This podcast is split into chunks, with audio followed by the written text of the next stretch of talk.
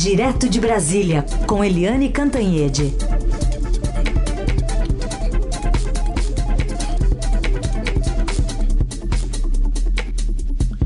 Oi, Eliane, bom dia. Bom dia, Heisen. Bom dia, ouvintes. Bom, vamos começar então com esse episódio envolvendo o presidente Bolsonaro. Ontem ele pediu desculpas às meninas venezuelanas, mas o, por ter falado aquela frase pintou um clima mas está pegando mal ainda para ele, né, para a candidatura. Sim, a Heisen foi, é, sabe, aquela história de que o presidente Bolsonaro morre pela boca, né? Porque a campanha do Bolsonaro usa muita fake news contra o ex-presidente Lula. São fake news, assim, sabe, ridículas, de que o Lula vai é, instituir o banheiro único para homens e mulheres, né, o banheiro unissex, que o Lula vai perseguir pastores, fechar igrejas, umas coisas sem pé nem cabeça. Mas o ex-presidente Lula tem usado na campanha dele o próprio Bolsonaro contra o Bolsonaro, porque eles estão revirando os vídeos, as manifestações, entrevistas do Bolsonaro ao longo dos tempos, e a gente vê que tem uma barbaridade atrás da outra. Essa é uma delas e é muito pesada, porque é o presidente Bolsonaro é, saindo de uma motociata, ele, ele contando que estava saindo de uma motociata, viu duas meninas de 14, 15 anos, venezuelanas estavam arrumadinhas. E aí pintou um clima. Gente, pintou um clima de um sessentão com duas crianças de 14 e 15 anos, sabe? E aí o presidente é, insinua que as meninas são garotas de programa, estão envolvidas com prostituição, e as meninas não têm nada a ver com isso, são, sabe, meninas que são, sabe, é, que estão fugindo daquele país, da Venezuela, que está todo afundado em crise, em tristeza, em abandono, e, sabe, tudo errado. E aí foi o primeiro vídeo, depois descobriram o segundo vídeo, depois um terceiro vídeo, e o Bolsonaro se vende como o candidato da família, né? É, toda hora ele fala em Deus, em família, essas coisas. Então atingiu muito fortemente a campanha dele, tanto que ele saiu correndo atrás do prejuízo. E uma das manifestações foi exatamente esse vídeo dele, uh, Bolsonaro, com a mulher dele, a Michelle Bolsonaro, e uma senhora ali do lado, uma moça, que ele apresentou como embaixadora da Venezuela. O vídeo é todo fake, todo fake. O Bolsonaro de amarelo, a moça de verde, a Michelle falando como se fosse uma oração é, evangélica, uma coisa de horrorosa. E a tal da embaixadora não é embaixadora, ela se autoproclama embaixadora do Guaidó, aquele é, líder é, oposicionista da Venezuela que evaporou já tem uns anos, né, que ninguém mais nem ouve falar nele. Então é um vídeo fake para tentar é, corrigir aí um desastre da, da candidatura do Bolsonaro.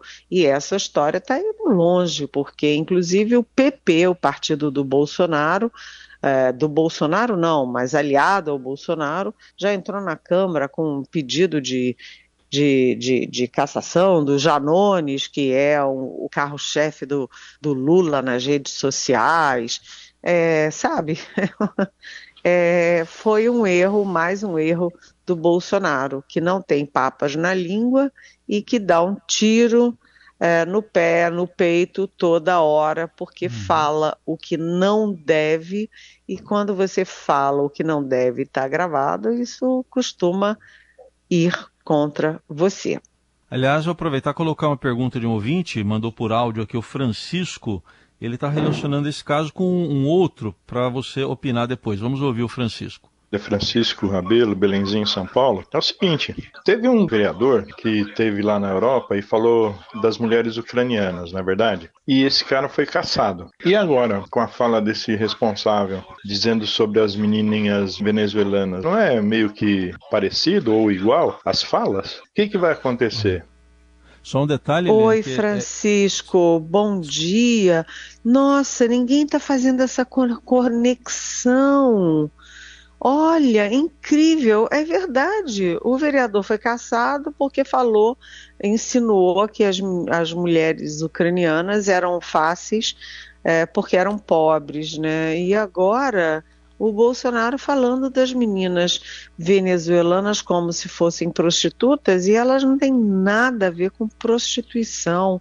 Pelo contrário, além de tudo, ele falou em pintar um clima, né? Aí a a mulher dele, a Michelle, disse que ele fala isso toda hora, que tudo ele mete essa expressão, pintou o clima e que, enfim, é um jeitão dele falar. Aí o Estadão, nosso Estadão, foi lá, fez uma, um levantamento em 128 lives do Bolsonaro e em nenhuma vez, falando de improviso, o Bolsonaro usa essa expressão pintou o clima, que evidentemente é uma expressão que tem conotação sexual. Ninguém pode dizer que não, porque a conotação sexual é sim. Então, Francisco, mais uma lembrança muito boa de ouvinte aqui da nossa Rádio Eldorado. Obrigada. Obrigado, Francisco. Só, só vou citar aqui porque ele falou vereador, na verdade é o deputado estadual, né? O, o Arthur Mamãe Falei, que foi caçado. Mas uh, a gente vê ainda uma força, né, Eliane, do presidente Bolsonaro nas redes sociais. Mas ontem teve uma entrevista do ex-presidente Lula que bombou também, foi recorde de audiência. É, é, foi incrível isso, porque em todos os levantamentos, o presidente Jair Bolsonaro é mais atuante nas redes, né? Tanto que em 2018 o presidente Jair Bolsonaro se elegeu com as redes sociais. Ele tinha pouco tempo de televisão, tinha poucos recursos, não tinha partido, né? Ele tinha um partido mal ajambrado e se elegeu com a força das redes sociais.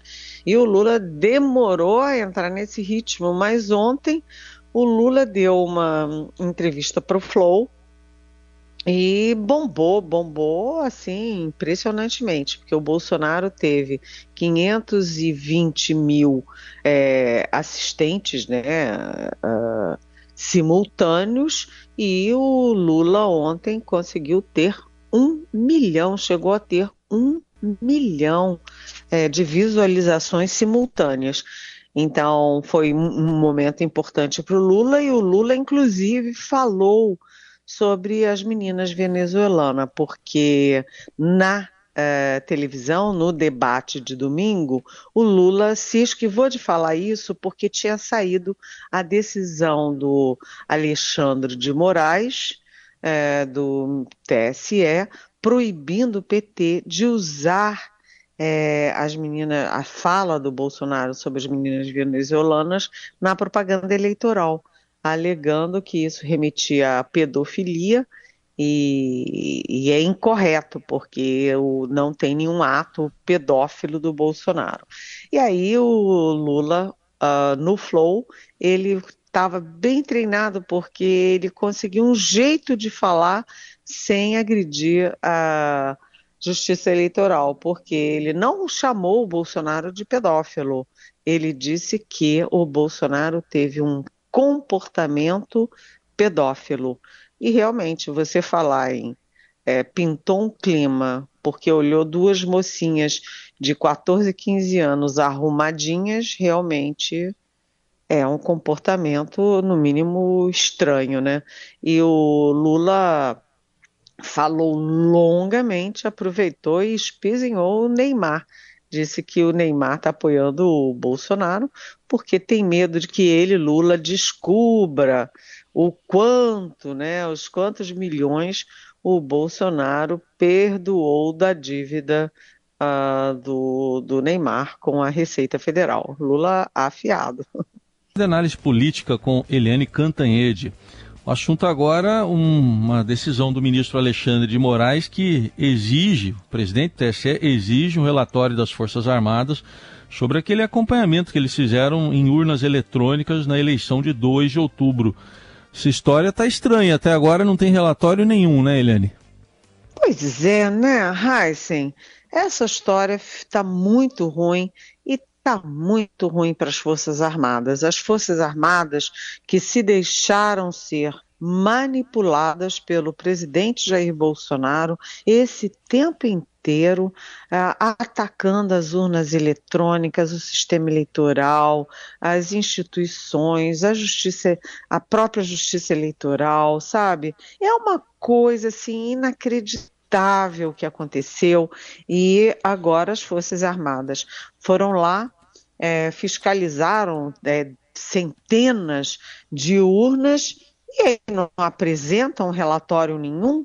Já tem é, quantos dias? 15 dias, mais de 15 dias da, do primeiro turno e não tem relatório nenhum. O que que isso deixa no ar? Primeiro, que a, eles a, a, descobriram que as urnas são perfeitas, são seguras, as, a população pode ficar tranquila quanto às urnas eletrônicas, que, aliás, o governo dos Estados Unidos considera um, um modelo para o mundo, as urnas eletrônicas brasileiras são um modelo para o mundo, e aí eles confirmaram isso. E aí não divulgam? Não divulgam por quê? Fica aquela interrogação não divulgam para não contrariar o presidente Bolsonaro ou para deixar uma brecha para o Bolsonaro no segundo turno é, se perder, acusar as urnas eletrônicas, dizer, ah, não, foi fraude, fraudou tudo, sei lá o quê. Quer dizer, esse tipo de dúvida é uma dúvida legítima. Porque as elas brigaram tanto. Se puseram a faca no pescoço do presidente do TSE, o primeiro presidente, depois botaram a faca no, no pescoço do segundo presidente para ter, uh, para fazer esse trabalho e não divulgam, como é que pode uma coisa dessas? Né? E agora é aquela história.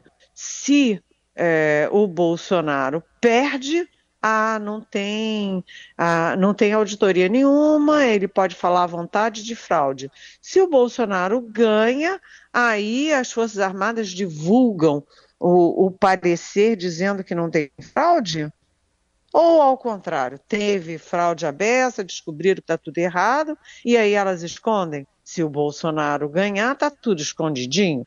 Enfim, as Forças Armadas do nosso Brasil não podem deixar margem para esse tipo de dúvida sobre o comportamento moral, ético, legítimo, constitucional das Forças Armadas. Não pode acontecer uma coisa dessas. E aí o, o ministro Alexandre de Moraes disse que não divulgar esse relatório é crime. Ele usou a palavra crime no, na determinação dele. E aí, ontem, o ministro da Defesa, o general Paulo Sérgio, foi até o TSE conversar com o ministro Alexandre de Moraes e se comprometeu a cumprir o prazo de 48 horas para entregar o relatório.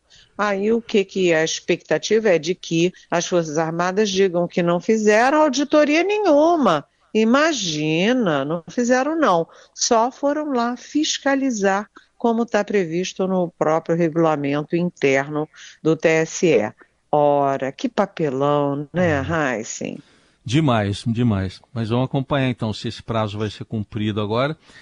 Por falar em papelão, Eliane, lá na Câmara ontem foi aprovado um requerimento de urgência para votar um projeto de lei que pune empresas que fazem pesquisas eleitorais. Agora, o deputado Paulo Martins, que é do PL do Paraná, é, diz que deve ficar só na multa, não na prisão, como se cogitou inicialmente. Mas eles querem votar logo, né?